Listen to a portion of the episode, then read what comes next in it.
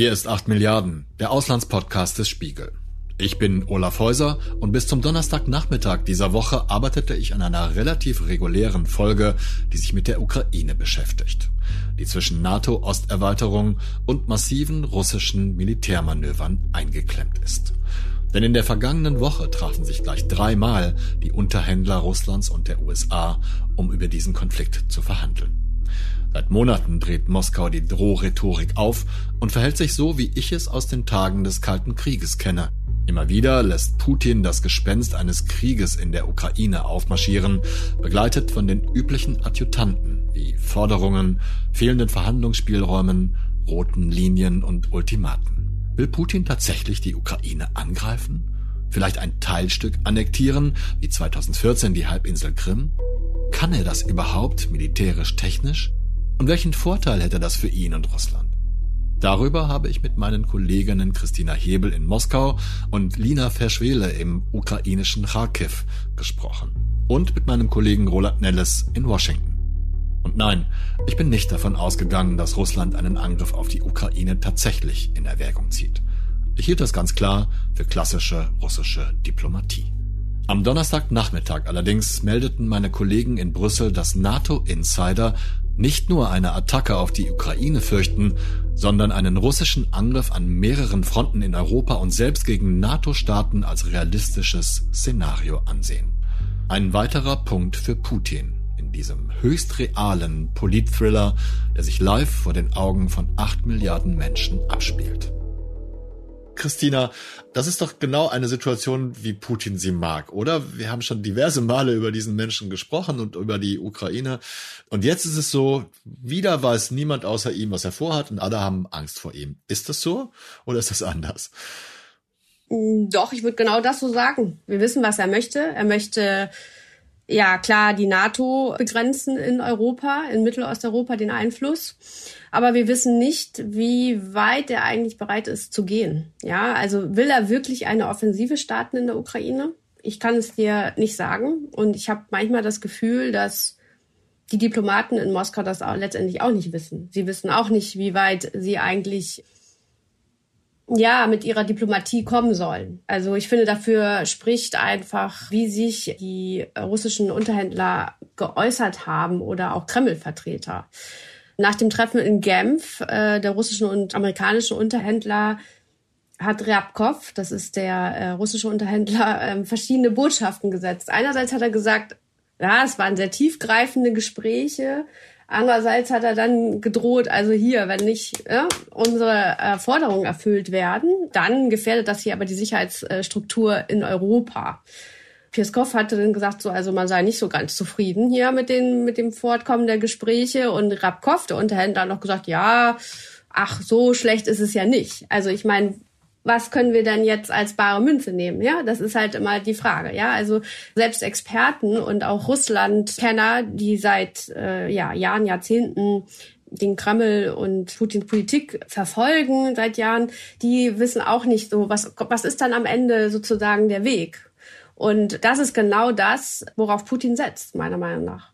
Also für Putin ist äh, das Mittel der Angst das zentrale Element, um Politik zu machen. Und der Westen, also die USA und die NATO, wissen nicht, wie sie damit umgehen sollen? Man kann sich dann die Elemente, die Aussagen rauspicken, äh, wo man denkt, okay, hier kann man vielleicht noch irgendwie konkret äh, und äh, konstruktiv vielleicht Einigung erzielen. Nur wird das am Ende reichen? Das ist die große Frage. Die kann ich nicht beantworten. Die kann, glaube ich, keiner im Moment beantworten. Und ja. Ähm, außer Putin selbst vielleicht. Außer Putin selbst. Aber ich finde, allein diese Woche mit den Gesprächen in Genf und bei der NATO und auch bei der OSZE zeigen ja eins. Putin hat es geschafft, dem Westen ja seinen Stempel aufzudrücken. Ich meine, er hat sozusagen eine Sicherheitskrise ausgelöst und hat damit Gespräche erzwungen, ja, so und diktiert damit ja den USA vor allen Dingen, aber auch der, der NATO,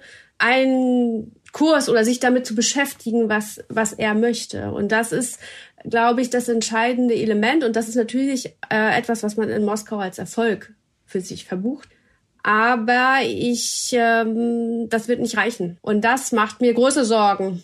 Okay, Putin wollte also wieder als gleichberechtigter oder sogar stärkerer Partner auf Augenhöhe mit den USA und der NATO sprechen. Das hat er ja jetzt erreicht. Aber warum reicht ihm das nicht? Er wollte dieses gehört und gesehen werden, ja. Nur, wie hat er das durchgesetzt? Wir sehen seit Monaten einen Truppenaufmarsch an der Grenze zur Ukraine und auf der von Moskau annektierten Halbinsel Krim. Und wenn wir heute zurückschauen, dann ist das ein langer, langer Plan, den Putin hatte. Ja, also wir hatten ja im Frühjahr schon mal einen Truppenaufmarsch gesehen in Voronezh. Haben wir auch drüber gesprochen. Genau, ja. da, ja. damals haben wir auch drüber gesprochen. Der war sehr viel kleiner. Und dann äh, hörte man nicht mehr so viel. Ja, es war nicht so ganz klar, aber alles abgezogen wurde da an Waffen und Soldaten.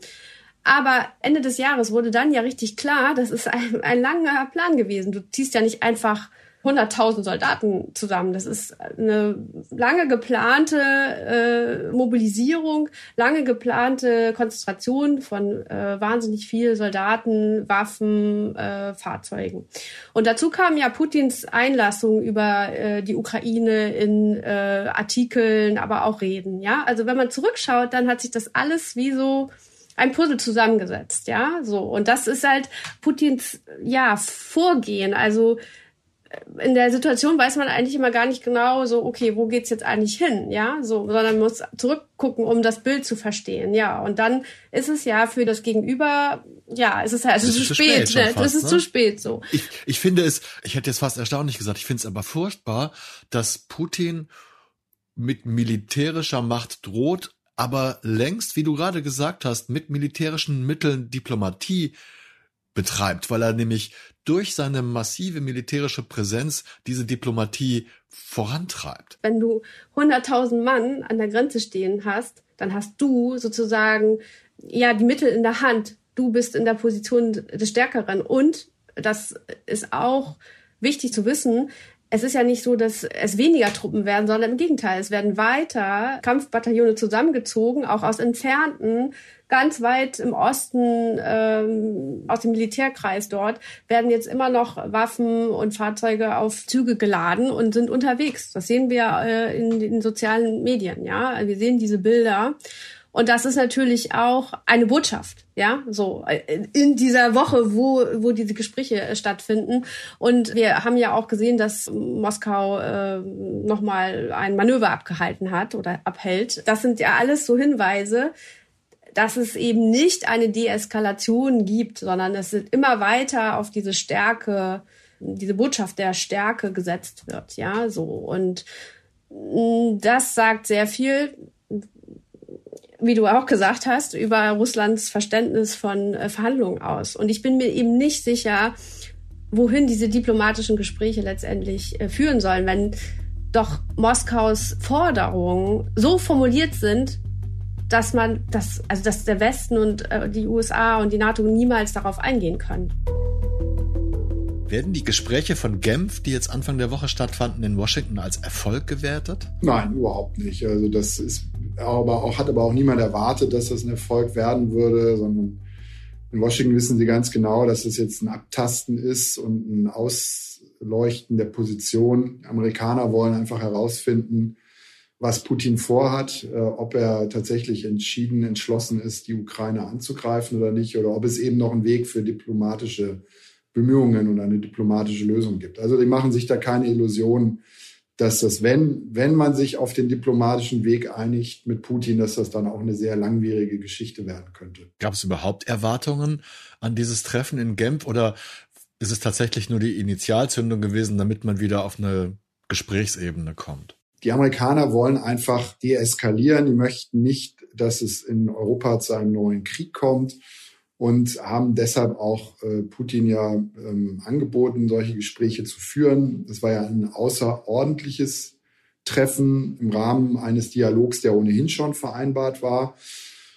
Und es geht im Grunde darum, dass Putin ein Weg aus dieser Situation aufgezeigt werden soll, ohne dass die Amerikaner aber zugleich zu viel Zugeständnisse machen wollen, natürlich, auf der anderen Seite. Ja, das ist ein nobles Unterfangen, aber kann man nicht davon ausgehen, dass, dass Putin da mit den härtesten Bandagen spielt und man als rechtschaffender Diplomat im Grunde vor die Wand läuft? Naja, ich würde nicht die ähm, Erfahrung und Intelligenz der amerikanischen Diplomatie unterschätzen. Die Amerikaner haben ja in den vergangenen Wochen und auch schon Monaten, seitdem dieser russische Truppenaufmarsch da stattgefunden hat, haben sie ja alle möglichen ähm, Unternehmungen gestartet, um Putin eben auch davon abzuhalten, in die Ukraine einzumarschieren. Und äh, dazu gehörte ja unter anderem, dass man ihm eben massive Sanktionen angedroht hat für den Fall eines Einmarschs, aber eben auch, dass man auf amerikanischer Seite gesagt hat, wir würden dann eben auch mehr Waffen noch an die Ukraine liefern. Äh, und das würde bedeuten, dass wenn Putin einmarschieren würde, müsste er da eben damit rechnen, dass er sehr viele äh, Soldaten verlieren würde im Kampf. Also die Amerikaner haben relativ geschickt trotzdem auch im Rahmen ihrer Möglichkeiten ihm aufgezeigt, dass ein Einmarsch für ihn sehr, sehr kostspielig werden würde. Und ich glaube, dass das auch eine gewisse Wirkung gezeigt hat, ähm, dass Putin überhaupt ja jetzt auch zu diesen Gesprächen bereit ist, zeigt ja, dass er, dass die Amerikaner da offenbar auch doch, ähm, doch einen Punkt bei ihm getroffen haben. Das finde ich einen sehr spannenden Punkt. Man hat sag ich mal, wenn man das Thema streift oder so die allgemeinen Berichterstattungen darüber liest oder mitkriegt, immer so den Eindruck, ja, Putin kann machen, was er will, der, der lässt die alle tanzen und droht hier und äh, beschwichtigt da. Und wenn du das jetzt so sagst, dann habe ich da ein ganz anderes Bild. Kannst du mehr über die einzelnen Strategien sagen, was da mit welchen Mitteln versucht wird zu erreichen? Naja, Putin gefällt sich ja genau in der Rolle, die du gerade beschrieben hast, also derjenige, den keiner durchschaut, der also da das Supergenie ist in solchen Fragen und also sehr äh, geschickt trickst. Und das wissen die Amerikaner natürlich und stellen sich da entsprechend drauf ein. Und ähm, die Drohkulissen, die die Amerikaner auf ihrer Seite aufbauen, ähm, die haben es ja tatsächlich auch in sich. Also zum Beispiel hat ja ähm, Biden relativ früh auch schon diese Sanktionen angedroht im Finanzsektor. Und das sind natürlich Sachen, die für, für Putin ähm, sehr folgenreich sein können, auch für die russische Wirtschaft sehr folgenreich sein können. Und ich bin mir sicher, dass Putin das auch mit ins Kalkül nehmen wird in, in all seinen Überlegungen. Das wissen die Amerikaner. Und das Gleiche gilt zum Beispiel auch für die Gaspipeline Nord Stream 2. Ich meine, die Amerikaner haben äh, im Grunde ja gesagt, dass wenn ähm, Putin einmarschiert, dass es dann eben diese Pipeline niemals ans Netz gehen wird. Und, und das ist natürlich auch eine Drohkulisse, die für Putin unangenehm ist. Er setzt große Erwartungen in diese Pipeline. Sie ist wichtig für ihn. Und, und natürlich haben die, die Europäer und die Amerikaner da einen gewissen Hebel gegenüber Putin. Ironischerweise muss man sagen, ist es ja so gewesen, dass die Amerikaner immer gegen diese Pipeline waren und die Deutschen eher dafür, also die Regierung Merkel. Und ähm, jetzt zeigt sich ja auch, dass das, was Merkel möglicherweise auch da im Schilde führte, nämlich dass man auch einen Hebel gegenüber Putin hat mit der Pipeline, dass sich das eben auch bewahrheitet. Die Pipeline funktioniert eben nicht nur in die eine Richtung, dass die Russen Druck ausüben können damit auf Europa, sondern auch in die andere Richtung. Sie ist eben auch ein Hebel für die Europäer, für die Amerikaner gegenüber Putin. Also das setzen die Amerikaner jetzt, jetzt ein, obwohl sie eigentlich immer gegen die Pipeline waren. Das ist, das finde ich sehr spannend. Das, das ist ein toller Punkt, äh, dass es sich so schnell drehen kann. Hätte man, ich sag mal, vor drei, vier Monaten hätte ich das nicht gedacht. Naja, das kann natürlich immer noch sein, dass alle Kalküle dem ins Leere laufen und Putin sich am Ende dann doch entscheidet, da einzumarschieren. Äh, die Russen haben ja auch schon gesagt, dass sie nicht ewig verhandeln wollen, all solche Dinge. Es ist ihnen ja auch zuzutrauen, dass sie eben irgendeinen Vorwand nutzen, um eben dann doch da einzumarschieren. Und dann haben die Amerikaner und die Europäer natürlich ein massives Problem. Biden hat ja schon gesagt, dass er keine amerikanischen Truppen, keine Truppen einsetzen will dort, um die Ukraine zu verteidigen so dass eben am Ende dann auch nur die Sanktionen bleiben und die Lieferung von Waffen, um da überhaupt äh, die Russen irgendwie aufzuhalten.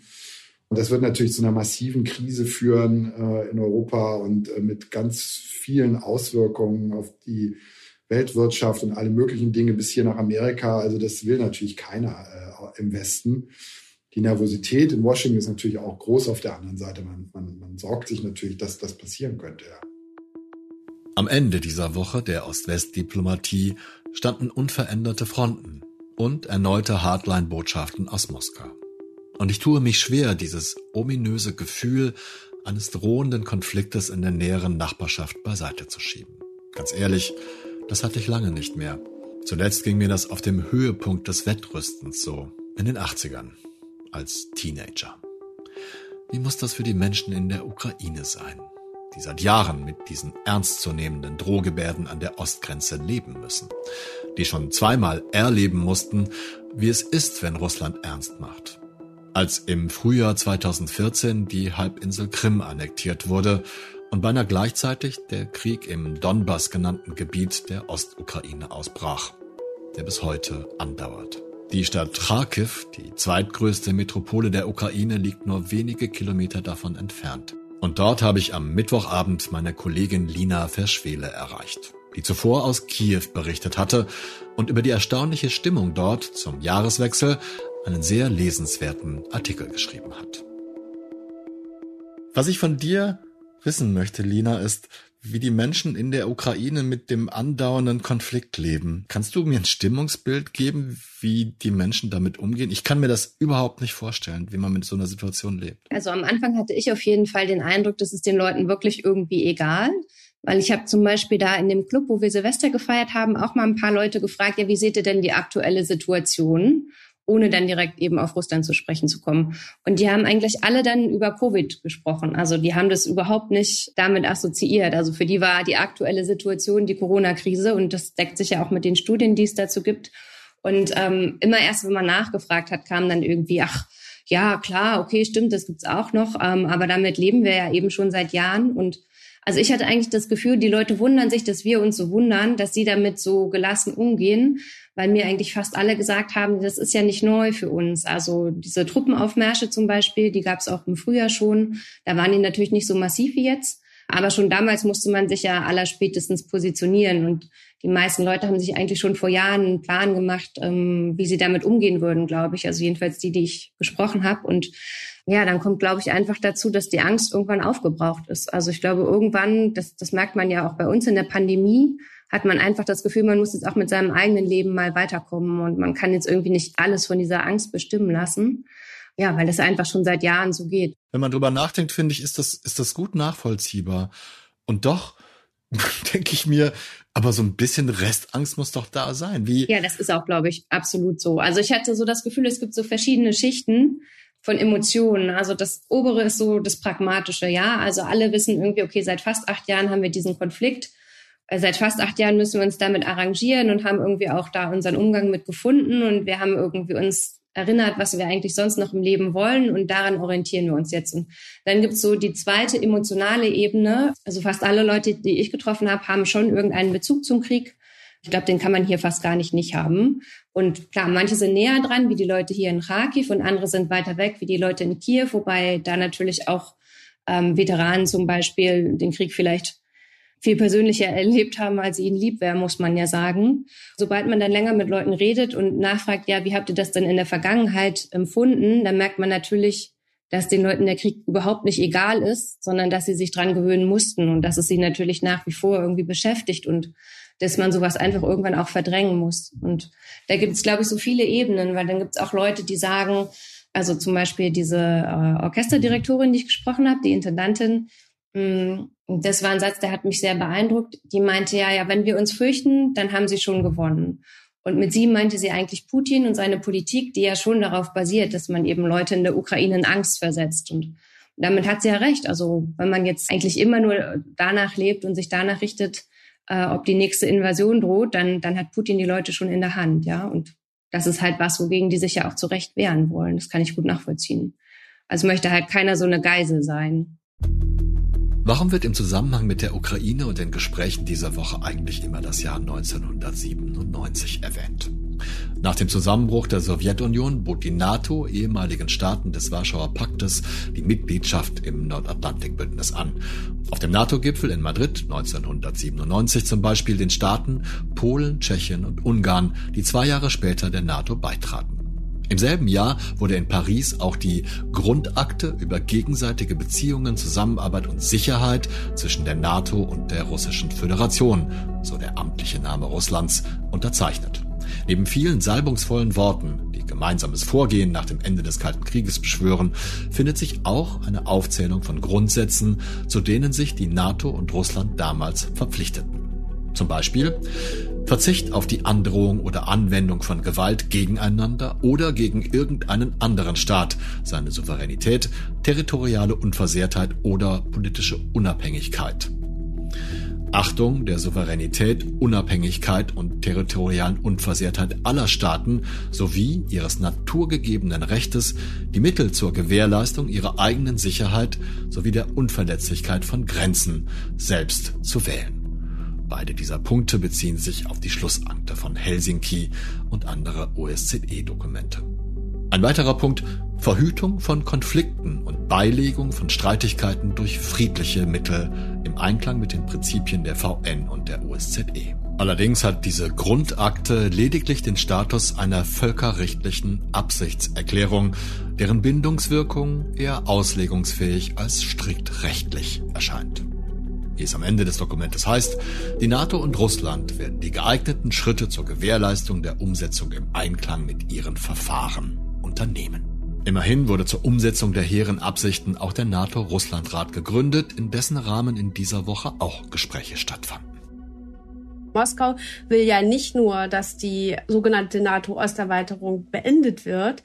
Äh, Moskau will ja auch, dass die Truppen aus den Ländern zurückgezogen werden, die seit 1997 dort stationiert wurden.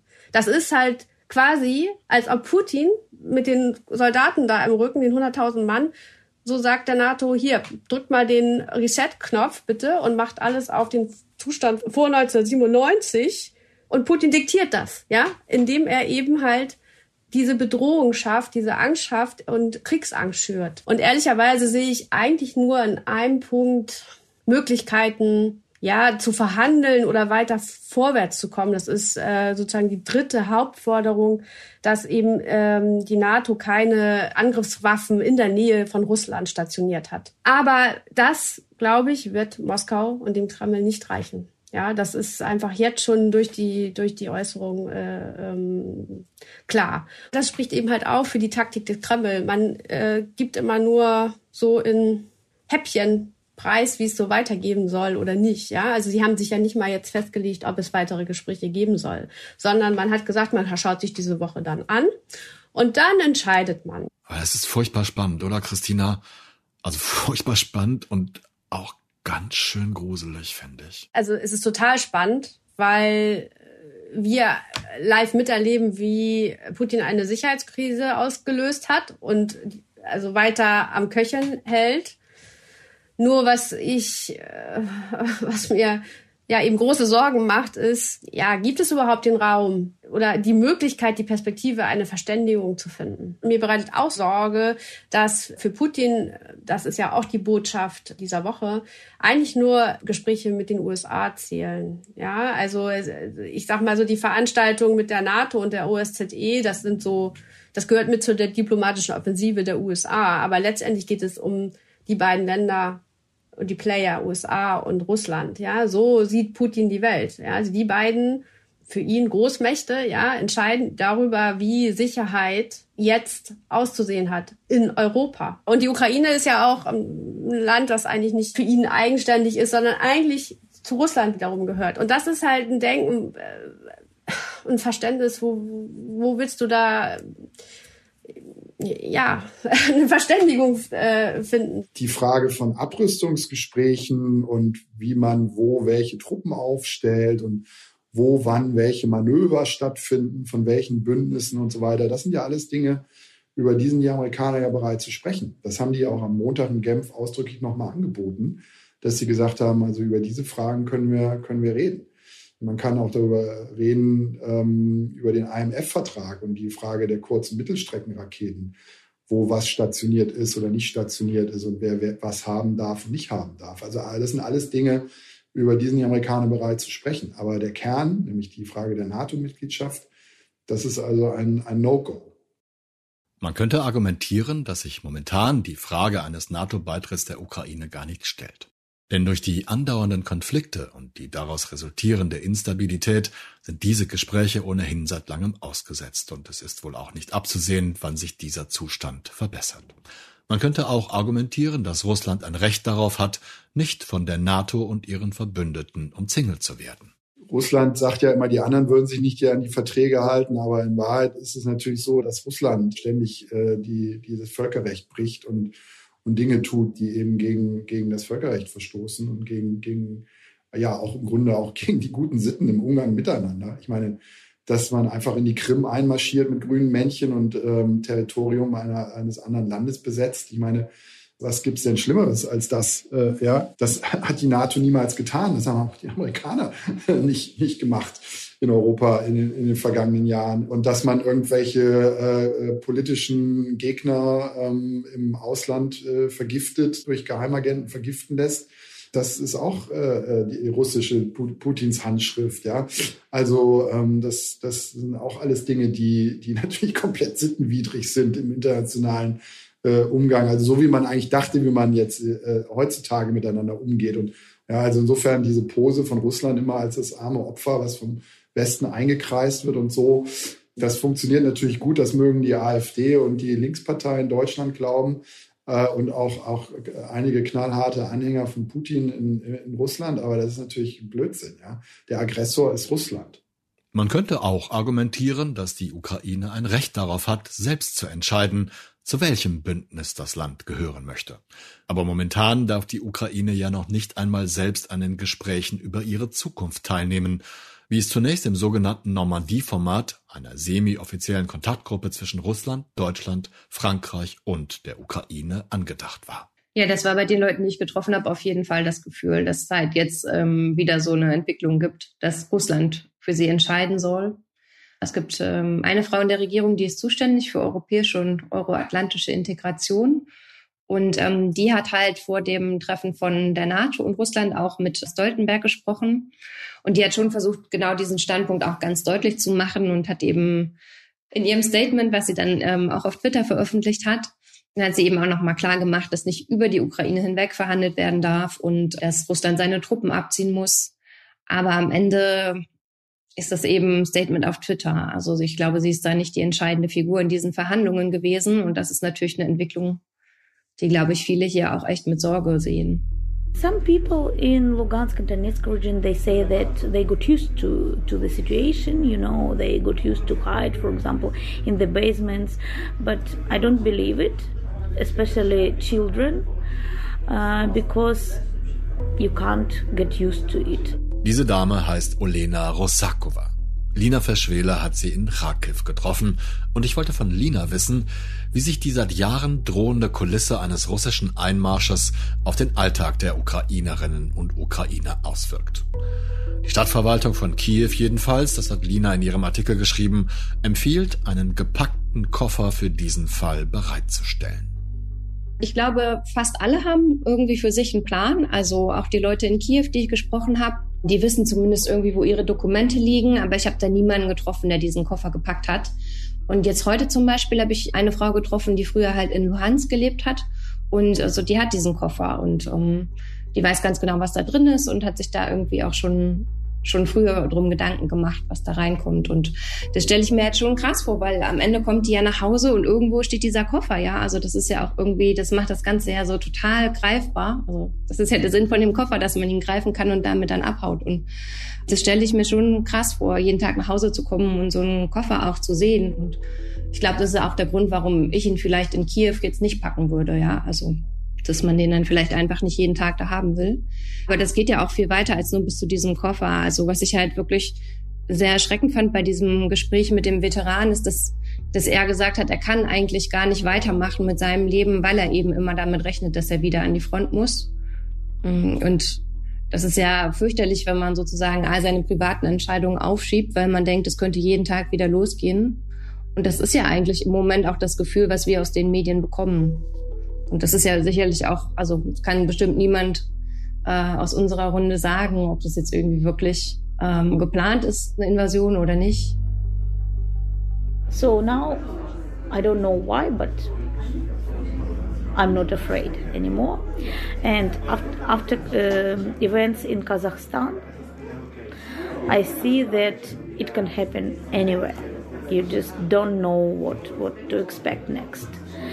And in every you know part of the world not even on the territory of the former USSR but also well, even in the European countries. Eine Frau, die ich gestern getroffen habe, die aus Donetsk stammt, also die sagte, wenn, wenn tatsächlich wieder eine Invasion kommt, dann haben sie sich schon verabredet, in der Werkstatt oder in einem Atelier von einem Freund dann eine große Party zu machen und dann würden sie sich überlegen, was sie als nächstes tun. Was einem auch irgendwie erstmal irre vorkommt und dann aber irgendwie auch wie eine richtig gute Entscheidung, weil der Punkt ist ja, ich glaube, viele haben auch aus Deutschland den Eindruck, dass dann eben eine Invasion kommt und dann ist das so ein Riesenereignis und dann muss man eigentlich schon weg sein oder man kann da nichts mehr tun. Aber was sie eben erzählt hat, ist, dass auch damals in, ähm, in Donetsk das eben so war, dass die Lage sich immer wieder verändert hat und man musste eigentlich eh jeden Tag neu bewerten und irgendwann hat sich dann ihre Familie dazu entschlossen, die Stadt zu verlassen. Und das war gar nicht so eine ähm, Hauruck-Entscheidung sozusagen, sondern das hat sich so über Tage und Wochen gezogen. Es ist schwierig zu messen, wie viele Menschen in der Ukraine eine Anbindung an Russland begrüßen würden. In den umkämpften Gebieten, das hat Christina Hebel im Frühjahr berichtet, erfolgen orchestrierte Kampagnen, um die Menschen für eine russische Staatsbürgerschaft zu begeistern.